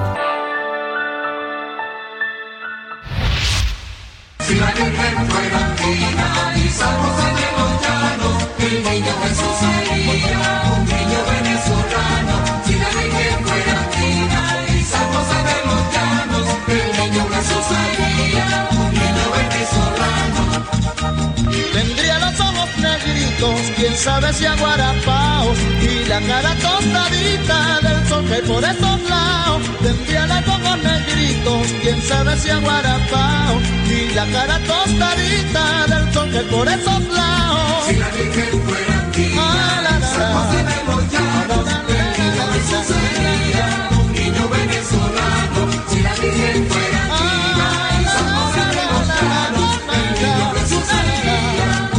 venezolano. Por cuna tendría un chinchorro chiquito y muy bien tejido y la Virgen me sería Jesús dormido. Por cuna tendría un chichorro chiquito y muy bien tejido y la Virgen me sería al niño Jesús dormido. Dos de la tarde con 32 minutos. Esto que usted escucha, tan rítmico, tan bailable, es un villancico también venezolano y lo canta nada más y nada menos que el gran salsero Oscar de León. Es una versión de 1962 y se llama El Niño Criollo, conocido como Si la Virgen fuera andina y San José de los Llanos. Es típica de allá de Venezuela y narra qué pasaría si el niño Jesús hubiera nacido en la región de los Andes. Los niños se disfrazan y representan el Belén en los colegios donde cantan este villancico allá en Venezuela. Escuchemos un poco más a Oscar de León y esta bailable y rítmica versión de villancico y seguimos con más para usted aquí en A la Una. Por cuna tendré un chinchorro chiquito y muy bien tejido y la Virgen me sería al niño Jesús dormido. Por cuna tendría un chinchorro. El ojo público. En A la Una tenemos la visión de los temas que te interesan en voz de personajes de la academia, la política y la sociedad. Hoy escuchamos a Emilio Rabaza en La Cuerda del Ciudadano. El ojo público. La desfiguración del INE. Primero se buscaba aniquilar al INE y sustituirlo por el INEC un instituto a modo conformado por incondicionales supuestamente electos por el pueblo, pero provenientes de listas elaboradas por los tres poderes del Estado con mayoría de Morena. Cuando la multitudinaria manifestación del 13 de noviembre con el grito de El INE no se toca convenció a toda la oposición a votar en contra de la reforma constitucional del presidente López Obrador y así evitar las dos terceras partes para alterar la constitución, entonces el aniquilamiento fue sustituido por un ataque diferente a un sistema electoral funcional y con un enorme reconocimiento nacional y prestigio internacional. El asalto del llamado Plan B para alterarlo desfigurándolo, sobre todo con recortes presupuestales y graves alteraciones a la legislación electoral secundaria que Morena aprueba por simple mayoría. ¿Qué quedará del hasta ahora robusto INE y sobre todo ¿Qué podemos esperar las y los ciudadanos electores de las próximas elecciones bajo esas deformaciones a nuestro sistema electoral? Uno, sostenimiento a partidos satélites de Morena como el Verde y PT con la cláusula de vida eterna para sobrevivir sin el 3% de la votación y la transferencia de votos de aliados en coalición. Dos, desfiguración de la estructura administrativa del INE en órganos centrales al fusionar unos y suprimir otros, sobre todo la Junta General Ejecutiva. Tres, desmantelamiento de buena parte de la estructura local territorial. Esto compromete seriamente la actualización del padrón electoral, la instalación oportuna y ubicación correcta de las más de 160 mil casillas y el cómputo con personal profesional, ahora severamente reducido al despedir a 2.175 empleados locales. Cuatro, de un plumazo se borra el PREP, por lo que ya no contaremos con resultados confiables la noche misma de la elección. 5. Se hace opcional y no obligatoria la paridad de género, misma que llevó a siete mujeres de Morena, el partido que ahora afecta la paridad, a la gubernatura. Salvo que la Suprema Corte resuelva favorablemente su inconstitucionalidad, mientras ese maléfico plan B siga vigente, contaremos con un INE descompuesto, mocho, cojo, en una palabra, desfigurado para enfrentar las elecciones en el Estado de México y Coahuila en el 2023 y las presidenciales del 2024. Ese es el legado electoral de la 4T, el árbol de la noche triste autoritaria. Le saluda Emilio Rabaza Gamboa, docente investigador de la UNAM, deseándoles una feliz Navidad y Año Nuevo. A la una, con Salvador García Soto. Dos de la tarde con 36 minutos. Interesante este análisis que hace el doctor Emilio Rabaza, eh, porque nos señala puntos concretos. ¿eh? Así de fuerte es lo que se aprobó ayer en el Senado. las reformas electorales secundarias van a afectar funciones estratégicas en el INE, van a correr personal, van a poner en riesgo la confiabilidad y certeza de nuestras elecciones. Es una realidad. Mira, yo nunca he estado en contra de que la democracia nos cueste menos en México, con que el INE sea un organismo más barato, más transparente. En eso estoy totalmente de acuerdo. Pero hacerlo con esta, de esta forma tan artera, corriendo gente, quitándole funciones, fusionando áreas, eh, realmente es parece más un ánimo, no sé, de revanchismo o de control o de tener un órgano, literalmente se lo digo así y lo dice, lo describe bien el doctor eh, Rabasa, desfigurado y sin dientes, un, un, INE que ya no pueda estar mordiendo a los políticos y a los candidatos y a los partidos. Eso es lo que quieren en el fondo el presidente López Obrador, un INE sumiso y sometido, pues como le gustan a él las cosas y como tiene a todos sus colaboradores, a los diputados, senadores de Morena, a los ministros de la Corte, en fin, al presidente le gusta la sumisión y la obediencia más que la, el, eh, el pensamiento crítico. Y bueno, pues ahí dejamos el tema y vamos a esto. Ayer más el Congreso de la Ciudad de México sonaba más o menos como esto que va a escuchar usted. La arena estaba de bote en bote, la gente Así tal cual, como si fuera un ring de lucha libre. En este miércoles, los diputados locales del Congreso de la Ciudad de México, Jesús Sesma, el coordinador del Partido Verde, y Jorge Gabeño del PRD, llegaron literalmente a los golpes en el recinto. Esto porque se aprobó la integración en el orden del día del dictamen para crear la ley de bienestar animal. Es la, propuesta del Partido Verde que propone eh, eliminar eh, la, o, de, o prohibir las corridas de toros en la Ciudad de México es una propuesta del Partido Verde, el PRD votó en contra y esto molestó pues al señor Chucho Sesma porque a parecer había compromisos, ¿no? contraídos, había ofrecimientos de votos que no se cumplieron, estaban en un pasillo del Congreso, empezaron hablando, discutiendo y ve usted cómo terminaron. Aquí le voy a poner el audio de este video que ayer compartimos en arroba ese García Soto, ahí lo puede ver usted en nuestra cuenta de Twitter. Y me vuelves a pegar. Me voy Eres un cobarde. Y tú me vuelves a pegar. Y no voy a responder ante tus canas, ¿eh? Güey. Eres un poco hombre.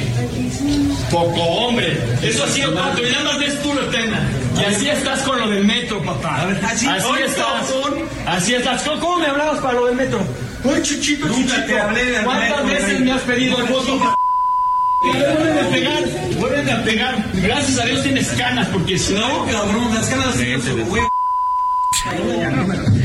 Dios santo, Dios santo, paren esa masacre de insultos. No, no, no estaban escuchando usted la central de Abastos, estaba escuchando el Congreso de la Ciudad de México. Por eso le puse, creo que la canción se quedó corta, ¿eh? porque se dijeron hasta que se iban a morir. Antes de eso que usted escucha, hubo patadas, jaloneos, empujones, los llegaron a separar ahí los ayudantes y la seguridad del Congreso, pero se puso intensa la discusión. Y bueno, pues ese es el nivel, lamentablemente, que a veces se debe también en estos congresos, en este caso en el de la Ciudad de México. Después de que se hiciera viral este video que compartimos en las redes sociales, el señor diputado Jorge Gaviño, coordinador del PRD, dijo que la confrontación ocurrió por una abstención, porque él se abstuvo de votar en esta ley, no votó en contra, pero se abstuvo y aclaró que no permitirá que nadie lo intimide.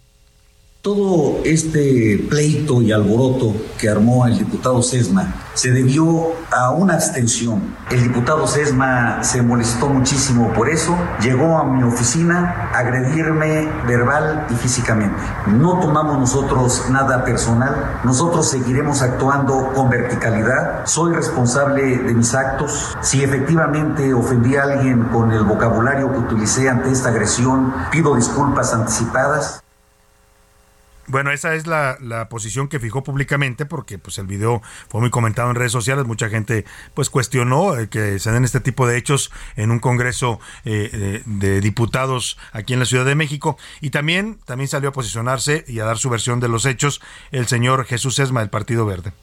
Lo que se me hace muy ruin como ser humano es decir, cuando uno necesita vender un apoyo y después echarse para atrás. Ante la reacción del diputado Gaviño en abstenerse y por lo cual no subió el dictamen de la ley de bienestar animal, sí, me enfurecí, me enojé como cualquier persona normal y me lo encontré en el pasillo. Yo no fui a buscarlo a su oficina. Él fue el que el primero se quita los lentes y me da un golpe. Ante esta reacción y que lamento mucho haber caído en esas provocaciones, reaccioné también de la misma manera dándole una patada, por lo cual me arrepiento. Bueno, pues mire, son seres humanos y uno puede entender lo que explica Jesús Esma. Y queda claro que había compromisos que no cumplió por lo que él dice Jorge Gaviño. ¿no? Él dice, y lo, se lo dice ahí en, la gritadera y en, en, los empujones, que le pidió apoyo para el tema del metro. Se refiere pues al tema de la línea 12 en el que en algún momento también pretendieron involucrar a Jorge Gaviño eh, y que el verde lo apoyó y que ahora pues... Eh, él no cumplió apoyando la ley de bienestar animal. Eh, yo puedo entender todo lo que dice, lo que dicen ambos.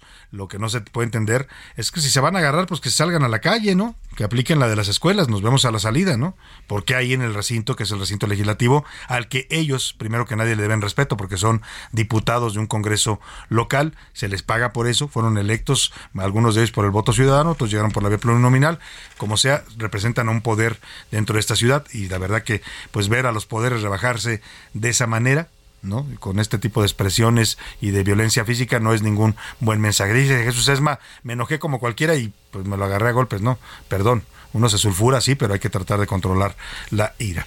Ahí dejamos el tema. Y vamos a otro asunto importante. Después de, le contaba que después de esta sesión que se alargó por casi 18 horas, terminó de madrugada, el escenario era previsible. Morena hizo valer su mayoría junto con sus aliados, eh, salvo Ricardo Monreal, que votó en contra, en un voto pues que seguramente tendrá costos para él, lo dijo ayer en su mensaje, en su discurso en la tribuna, eh, pues se impuso la mayoría. Y en una votación cerrada, eh, yo le decía, si los morenistas que estaban inconformes con esta reforma, que pues, se contaban por ahí más o menos 14, hubieran votado en contra como Monreal, se les hubiera atorado la reforma en el Senado, pero finalmente pues se impuso la disciplina, la orden del presidente la obediencia ciega que profesan los congresistas de Morena y esta reforma es ya eh, pues fue aprobada y enviada a la Cámara de Diputados donde todavía la siguen discutiendo. Pero para hablar de este tema y de otros asuntos también importantes hago contacto esta tarde con la senadora del PRI, Claudia Ruiz Macié. ¿Cómo está, senadora? Qué gusto saludarla. Muy buenas tardes. ¿Qué tal, senador? El, gusto de verdad es estar en tu espacio. Muchas gracias. Muchas gracias, senadora. Pues ayer fue intensa la sesión, fueron intensos los debates y al final pues se aprueba esta reforma en la que usted, su partido y por supuesto el bloque de la oposición votaron en contra. Es correcto, fue una sesión de casi 24 horas.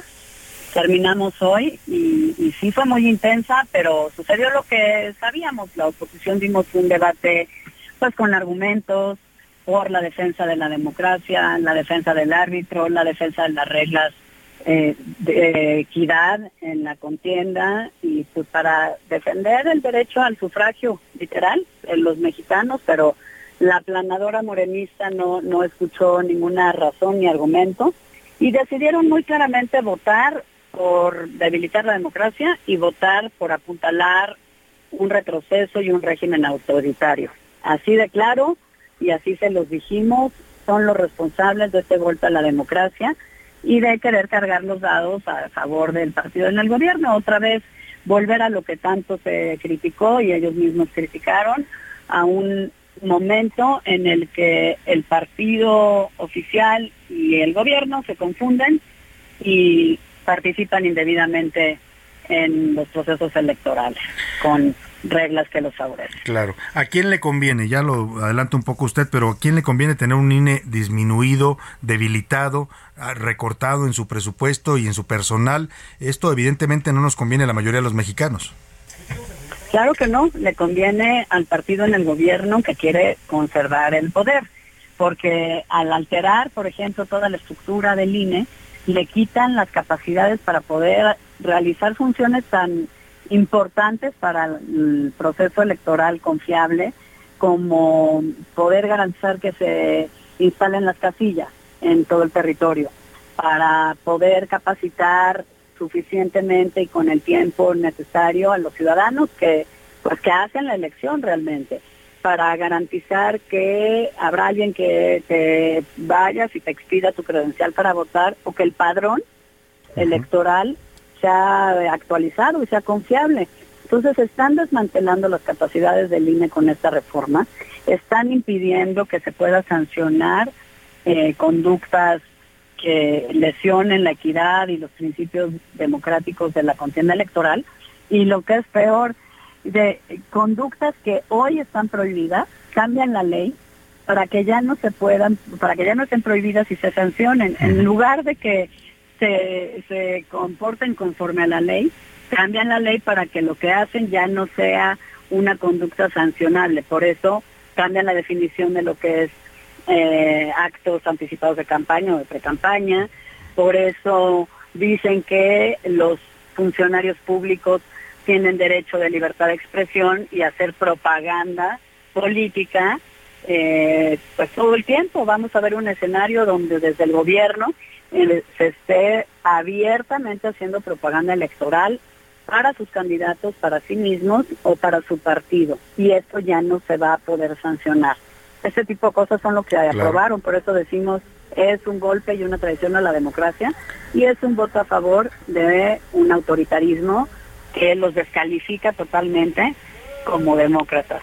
Han mostrado su verdadera cara.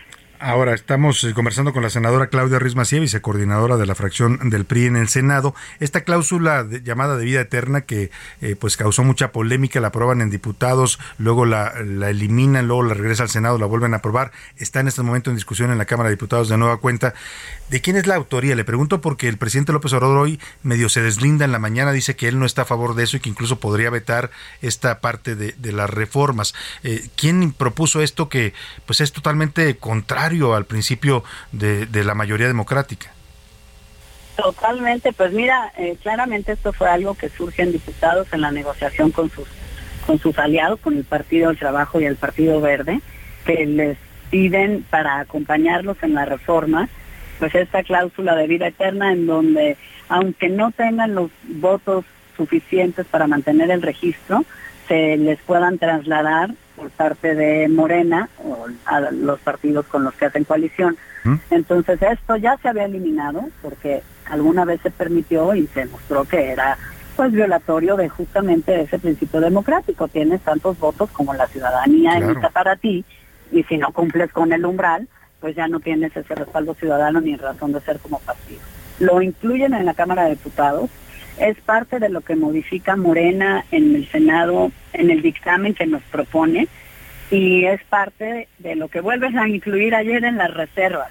Es, es este pues una muestra de lo que hicieron en todo este proceso. La hacen desde el poder para el poder, la platican, la modifican, la vuelven a modificar solamente entre ellos y para ellos sin dialogar con la oposición, sin construir consensos como es lo lógico cuando se trata de las reglas electorales, pues que son las reglas con las cuales todos participamos para poder buscar espacios de, representación política.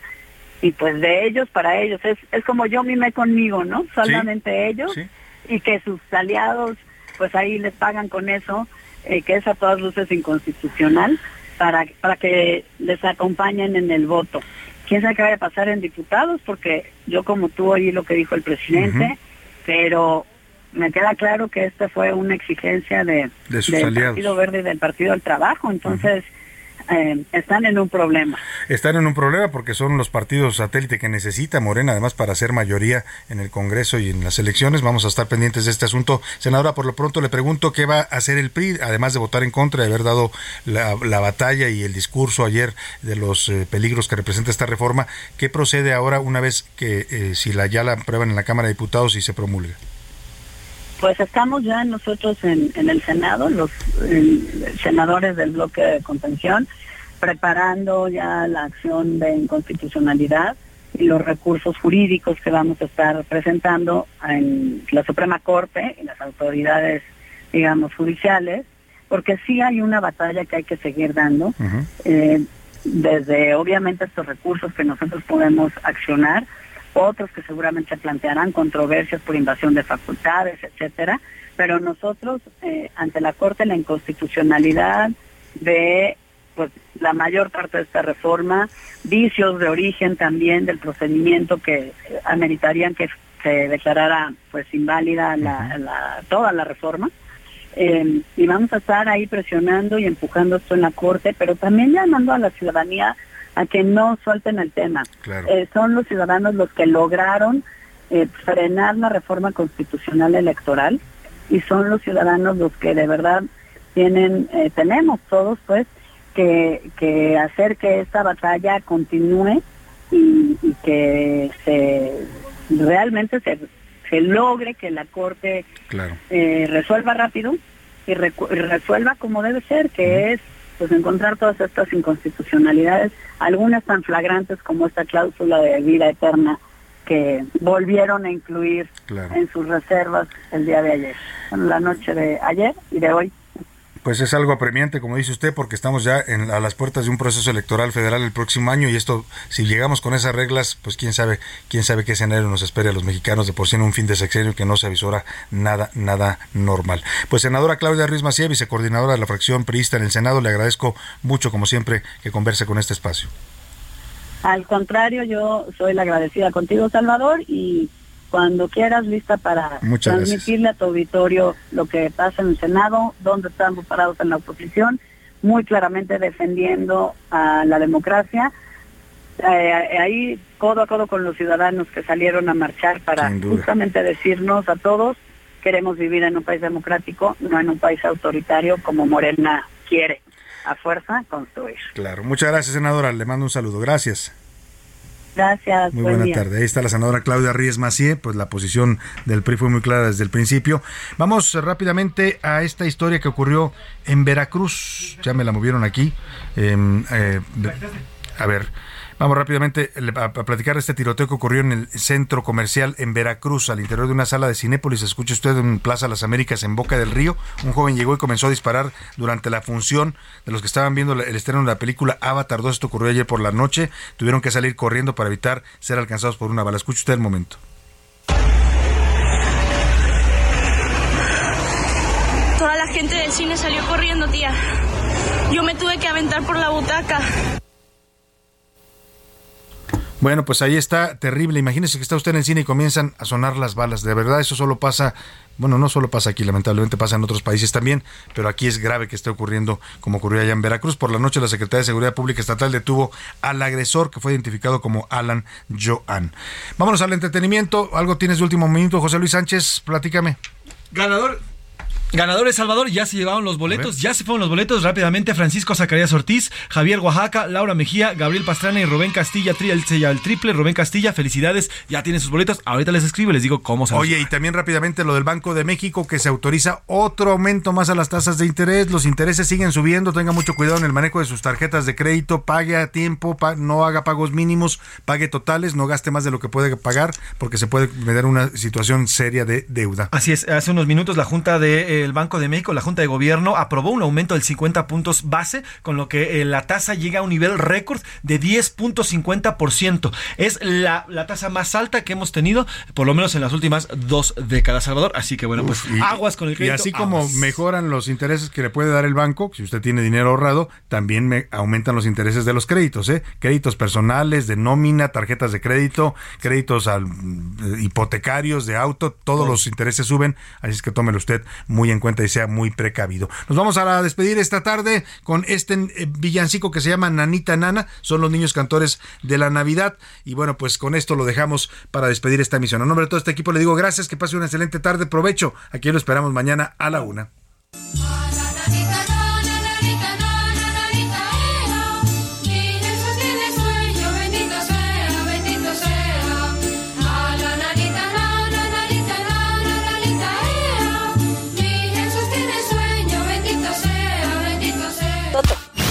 El espacio que te escucha, acompaña e informa. A la una. Con Salvador García Soto.